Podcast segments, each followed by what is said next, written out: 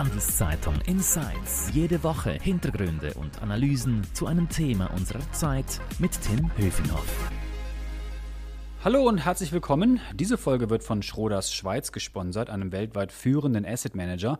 Schroders engagiert sich für eine nachhaltige Zukunft und als Treuhänder und Investor für seine Kunden aktiv Einfluss auf das Verhalten von Unternehmen. Mehr Infos dazu unter schroders.ch.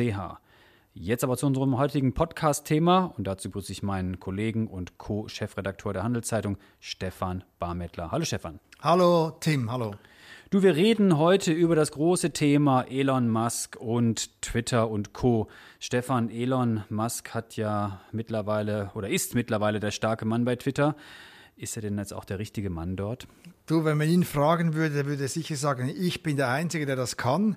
Äh, ich glaube aber nicht, dass er der richtige Person ist, weil er einfach von seiner Psyche her ein, ein Alleinherrscher ist und ich glaube nicht, dass er damit äh, die äh, Twitter auf Vordermann oder äh, bringt, weil die Probleme doch sehr, sehr gravierend sind und über seine Fähigkeiten hinausgehen. Ja, nochmal für einen Schritt zurück, nochmal zur Erinnerung. Warum hat er jetzt eigentlich Twitter gekauft? So wie ich das in Erinnerung habe, er wollte es ja, glaube ich, gar nicht haben. Es war viel ja, zu teuer. Gut, zuerst wollte er es eigentlich schon kaufen. Im April hat er einen Kaufvertrag unterschrieben. Äh, vielleicht war ein bisschen, äh, hat ihn angezogen, dass er da 115 Millionen äh, Follower hat auf Twitter. Ich weiß es nicht genau. Auf jeden Fall hat er dann einen Vertrag unterschrieben und dann irgendwann hat er gemerkt, dass es doch eine Nummer zu groß ist, dass die Umsätze einbrechen, äh, dass die Heavy-User abspringen und äh, dass sich das nie rentieren würde. 44 Milliarden Dollar ist wahnsinnig viel. Er musste sich selber äh, verschulden mit 13 Milliarden und äh, da werden jetzt jedes Jahr eine Milliarde Dollar fällig. Und wie er das Geld aufbringen will, ist, äh, ist mal das eine große Problem. Das zweite ist, die acht Banken, die involviert sind, die haben jetzt das Sagen. Und das passt sicher Elon Musk, der sich ja als Alleinunterhalter sieht, sicher nicht, wenn da die Banker jetzt ihm auf die Schuhe treten und äh, sagen, äh, äh, und von ihm einen, einen Plan äh, verlangen, wie er möglichst schnell diese Schuldenlast reduzieren kann. Mhm, klingt ein bisschen nach Chaos, oder? Das ist so, äh, das ist ein bisschen auch der Stil von Elon Musk, hat immer 100 Bälle in der Luft und davon fliegen immer ein paar weg und äh, es ist also ziemlich anstrengend für seine Mitarbeitenden und seine Kaderleute, weil er sehr, sehr sprunghaft ist und seine Meinung innerhalb von zwei, drei Tagen sehr schnell ändern kann. Ja, man muss sich nochmal vor Augen führen, der Laden verdient ja kein Geld. Ich glaube, es sind, äh, was, vier Millionen Dollar Verlust am Tag. Also äh, es ist jetzt nicht so, dass das ein profitables Unternehmen wäre. Nein, das hat in seiner Laufbahn bis jetzt zweimal einen kleinen Gewinn geschrieben, ansonsten immer äh, Verluste geschrieben der, der, der, der, Trigger waren, waren die Wachstumsraten, aber die Wachstumsraten, die sind eben in den letzten paar Monaten haben die angefangen zu stagnieren und im absoluten wichtigen Markt, den Heavy-Usern, äh, sind sie stark eingebrochen. Also von daher hat er echt ein Problem. Mhm. Und jetzt lesen wir in allen Gazetten und auf Twitter und überall, er schmeißt die Leute raus, er holt wieder welche rein, die Werbetreibenden äh, werden auch angegriffen, er macht äh, seltsame Posts über Pelosi und Co. Also es geht nicht irgendwie in die richtige Richtung, oder? Nein, ich glaube, es ist dem alles ein bisschen über den, über den Kopf gewachsen und er schlägt ein bisschen wild um sich, glaube ich. Und äh, ich glaube, das wird ihn trotzdem nicht retten, auch wenn er jetzt irgendwie dreieinhalbtausend Leute rausschmeißt und ein paar wieder einstellt. Ich glaube, hat ein fundamentales Problem, weil die Umsätze äh, in diesem Markt eingebrochen sind und, äh, dass die, und die Investoren das Geld nicht mehr so locker zur Hand haben, weil die Zinsen natürlich mit der Inflation in Amerika sehr, sehr stark angestiegen sind. Und die Lösung, 8 Dollar zu nehmen für, Boah, äh, für den Haken, den man dann bekommt zur Verifizierung und dann wird alles gut. Naja, theoretisch schon, aber ich glaube, die Rechnung geht auch nicht auf, weil die wichtigen Märkte von, äh, von äh, Twitter sind neben Amerika, also Japan, vor allem aber auch äh, Indien, Indonesien und Brasilien. Und das sind natürlich 100 Franken hochgerechnet auf, auf ein Jahr schon sehr, sehr viel Geld. Also ich glaube nicht, dass da viel zu holen ist, möglicherweise in Japan und in den USA, aber in den anderen Märkten sehe ich da nicht, wie das Geld zusammenkommen soll. Jetzt haben wir zum Anfang schon kurz darüber gesprochen, was er damit überhaupt machen will. Free Speech. Power to the People, hat er kürzlich getwittert. genau. So nach dem Motto, ähm, äh, das hat bisher nicht funktioniert und äh, jetzt ändert er die Demokratie und stellt alles auf den Kopf und die Leute können endlich das sagen, was sie vorher noch nicht sagen konnten. Power to the people, wird ihm das gelingen? Nein, ich meine, Power to the People. Ich, man muss sich mal vorstellen, da kann jeder sagen, schreiben, was er will. Und jede, ich meine, die Rechnung geht nicht auf. Einerseits drum, weil es da noch ein paar Gesetze gibt. Aufruf zu Hass, äh, zu Gewalttaten sind verboten. Äh, das ist das eine. Und das andere ist, dass äh, die äh, Gewerbetreibenden, die Firmen, Adidas oder wer auch immer, der will sich sicher nicht in einem Umfeld präsentieren, wo irgendwelche durchgeknallten Leute irgendwann welches, welchen Hass verströmen. Abgesehen davon, so als Klammerbemerkung, der, der Ayatollah Khamenei, aber auch der der Wladimir Putin und sein Sekundant Dmitri Medvedev oder auch der der äh, Daniel Ortega von äh, Nicaragua, äh, auch alles üble Typen, sind immer noch auf äh, Twitter und lassen da ihre, ihre, ihren Hass, äh, äh, ihren Hass verströmen sie da. Medvedev habe ich, hab ich letztens gelesen, hat er geschrieben, ähm, die Russen hätten die Ukraine oder die Russen in, in, der Ukraine verteidigen müssen, weil sie sonst wären sie einem Genozid zum Opfer gefallen in der Ukraine. Äh, ich glaube, solchen Schund sollte man nicht auf, auf Twitter publizieren. Und ich glaube nicht, dass irgendwelche westliche Firmen Interesse haben, in diesem Umfeld äh, ihre Werbung zu platzieren. Und Donald Trump ist gesperrt. Donald Trump ist lustigerweise gesperrt und eben und andere, Putin und so weiter, sind erlaubt. Das ist doch ein bisschen Ironie der, äh, der, der, der Situation. Mhm. Dein Fazit ist ja jetzt gut oder schlecht für Twitter und die Welt und die Meinungsfreiheit? Das Twitter in den Händen des reichsten Manns ich, der Welt ich Glaube, ich glaube, es ist ein Problem, weil äh, der, der Elon Musk so ein sprunghafter Mensch ist und so emotional zum Teil, dass er dann die Leute, die ihm nicht passen, aussperrt und andere äh, dürfen dann ihren äh, Sermon zum Besten geben.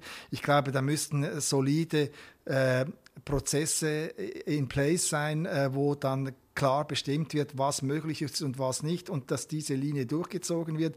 Also das heißt, da braucht es irgendwie Expertinnen und Experten, die in einem Gremium da äh, klare faktische Kriterien aufstellen, an denen sich Twitter zu halten haben oder die User, die auf Twitter sind. Und ansonsten wird das eine Jekami-Show oder dann halt äh, Elon Musks Friends and Family dürfen sich da ausbreiten und andere nicht. Nochmal kurz ein Hinweis auf unseren Sponsor. Diese Folge wird von Schroders Schweiz unterstützt, wie Schroders Nachhaltigkeit in seinem Investmentprozess integriert und Fortschritte misst, erfahren Sie unter schroders.ch. Du, Stefan, reden wir jetzt mal ein bisschen weniger über Twitter, mehr über Elon Musk, äh, der reichste Mann der Welt, habe ich gerade schon erwähnt. Ähm, jetzt hat er nicht nur Twitter, sondern er ist ja auch bekannt für Tesla, SpaceX und Starlink. Der Mann muss sich doch verzetteln, oder? Ja, würde ich jetzt auch so sagen. Ich meine, da ist auch immerhin einiges im Gang. Bei, bei Tesla hat er ein größeres Problem, nämlich die ganzen Lieferketten aus China beispielsweise äh, oder auch zum Teil aus Russland. Da hat er sicher sehr, sehr viel zu tun. Da ist er auch CEO.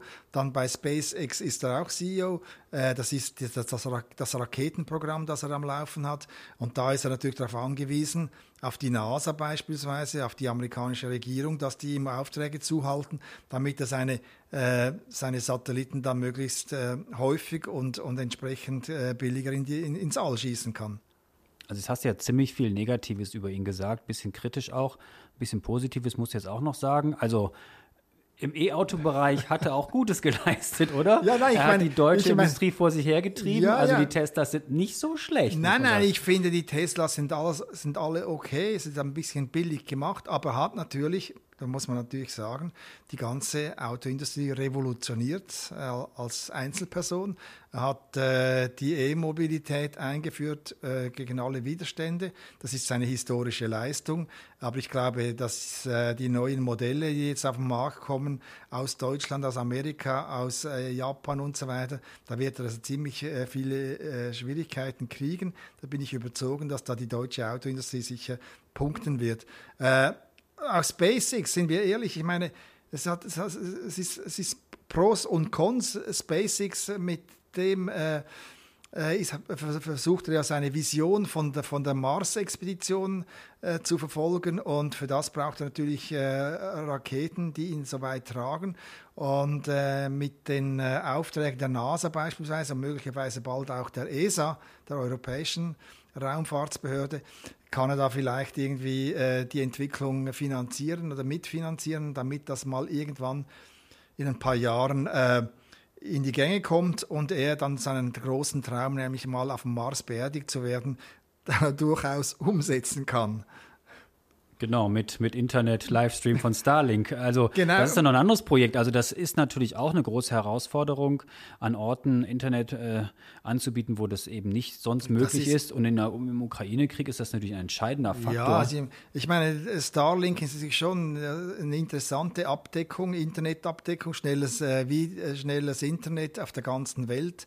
Äh, der Preis ist aber auch relativ hoch, weil er da bis jetzt ungefähr 3000 äh, Satelliten in, in, ins All geschossen hat und von denen sind immer noch irgendwie zweieinhalbtausend aktiv. Das heißt, die kreisen um die Welt rum und man kann da auch, also es gibt Leute, die reden davon auch vom, vom Müll im All, die, die, die, da äh, in die, die, ins All setzt. Also kann man auch negativ sehen. Aber ich würde doch sagen, äh, mit dieser Abdeckung hat, hat äh, beispielsweise für Leute, die auf, mit dem Schiff unterwegs sind oder in Afrika in unzulänglichen Orten oder jetzt eben auch in, in der Ukraine, hilft doch, dass diejenigen Leute angebunden sind. Und speziell jetzt, äh, was die Ukraine anbetrifft, die ukrainische Armee ist natürlich sehr stark auf Starlink angewiesen, damit sie ihre Drohnen und so weiter äh, ins Ziel bringen können. Zudem läuft die Kommunikation äh, in der Armee, in der ukrainischen Armee über Starlink und man hat natürlich einen großen Vorteil gegenüber der russischen Armee, die zum Teil übers Handynetz telefonieren müssen und so weiter und durch das sehr viel angreifbarer sind. Mhm. Zum Schluss vielleicht noch ein bisschen auch zum Thema Social Media nochmal gefragt. Was glaubst du, wird Twitter der große Highflyer letztendlich werden oder kehren mhm. wir alle wieder zu Facebook zurück? Er hat sich ja jetzt vor den Midterm-Wahlen auch wieder ein bisschen zurückgenommen, möchte nicht, dass dort da Unwahrheiten verbreitet werden. Also da hat er sich noch ein bisschen zurückgehalten, der Herr Musk. Ähm, was glaubst du? Twitter, wie geht's weiter? Äh, ich glaube, dass Twitter, aber auch Meta und andere Anbieter, äh, Netflix und so weiter, unglaublich unter Druck sind und zwar, weil eben, wie gesagt, die Zinsen äh, gestiegen sind in Amerika und die Leute, äh, die Mortgages haben, also die Häuser haben, die Wohnungen haben, sich zweimal überlegen, ob sie da irgendwie Geld ausgeben wollen für irgendwelche äh, Social-Media-Plattformen. Oder für Streaming eben. Genau, Streaming, weil sie schlicht und einfach weniger Geld im, im, im Sack haben, als das vorher der Fall ist. Also das heißt, die Kaufkraft sinkt und ich glaube darum, dass die alle oder die bezahlten, äh, äh, die bezahlten Social Media äh, Dienste unter Druck sind. Man hat es ja auch gesehen im Q3, also im, im, dritten Quartal sind die Zahlen miserabel gewesen, Einbrüche. Äh, man ist jetzt auch dran, ja, so grob würde ich jetzt mal sagen, 10, 15 Prozent der Workforce äh, rauszuschmeißen. Und das machen die meisten äh, Social Media Firmen äh, aber, oder auch im Bereich äh, der, der, der, des, des, äh, des Verkehrs, des Traffics. Lyft beispielsweise hat auch 15 Prozent oder 20 Prozent der Belegschaft rausgeschmissen. Also da ist jetzt sehr viel im Gang. Und ich glaube, jetzt sind die, die Rechner, die, die, die CFOs an der Reihe, um die Geschäftsmodelle wieder finanziell auf solide Beine zu stellen. In der Vergangenheit waren ja all diese Modelle ausgerichtet auf Wachstum und dieses Wachstum bleibt nun aus. Der einzige, der, der profitiert, ist äh, TikTok. Die haben unglaubliche Wachstumsraten von 25 Prozent und die, äh, die äh, fischen alle die Leute ab, die vorher bei anderen Social Media Kanälen aktiv waren. Danke, Stefan, für deine Insights. Wir bleiben gespannt, ob TikTok oder Twitter oder jemand anderes am Ende gewinnt. Mehr Infos zum Thema auf handelszeitung.ch. Und wenn euch unser Audioangebot gefällt, würden wir uns freuen über ein Abo, sei es bei Spotify, Apple oder überall, wo es Podcasts gibt. Merci fürs Zuhören, bleibt gesund. Danke dir nochmal, Stefan. Bis dann. Ciao. Herzlichen Dank und bis zum nächsten Mal. Handelszeitung Insights.